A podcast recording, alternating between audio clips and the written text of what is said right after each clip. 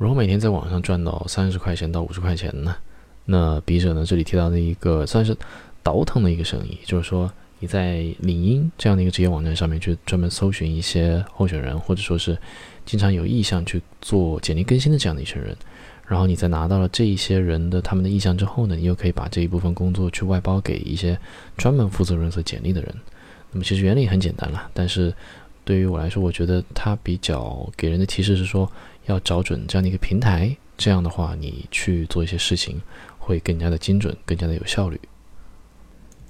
Course selected. How can I earn 30 to 50 US dollars per day online? From Kaizen Lee. Making 30 to 50 US dollars per day online is very easy to achieve if you use the right methods. Some methods will take you too long to make your money, while some methods will take you a lot of effort.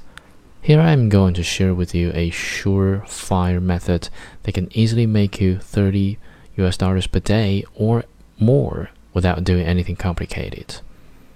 This method involves a very popular business networking platform, LinkedIn. So, what is this method all about? You're going to provide a resume writing service to the hundreds of millions of members on LinkedIn. And nope, you're not going to do any writing. Instead, you're going to outsource the work on Fiverr. Go on Fiverr and look for gigs that provide resume writing services. Most of these gigs start from a price of around 20 US dollars.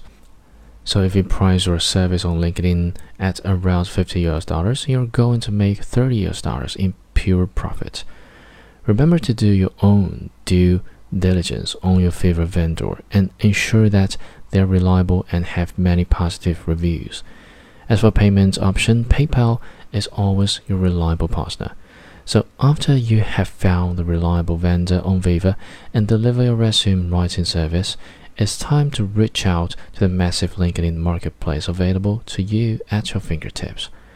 You can start off by sending out connection requests to any working professionals who needs this service and they are always on the lookout for new job opportunities.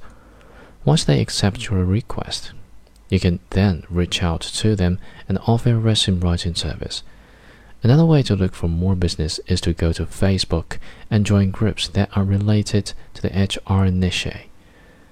Go connect with the people in these groups and then hit them up with the available resume services. The more people you reach out to, the more orders you're going to get. This is a simple numbers game. All you need to do is to bring in one order per day and you'll hit your 30 US dollars target.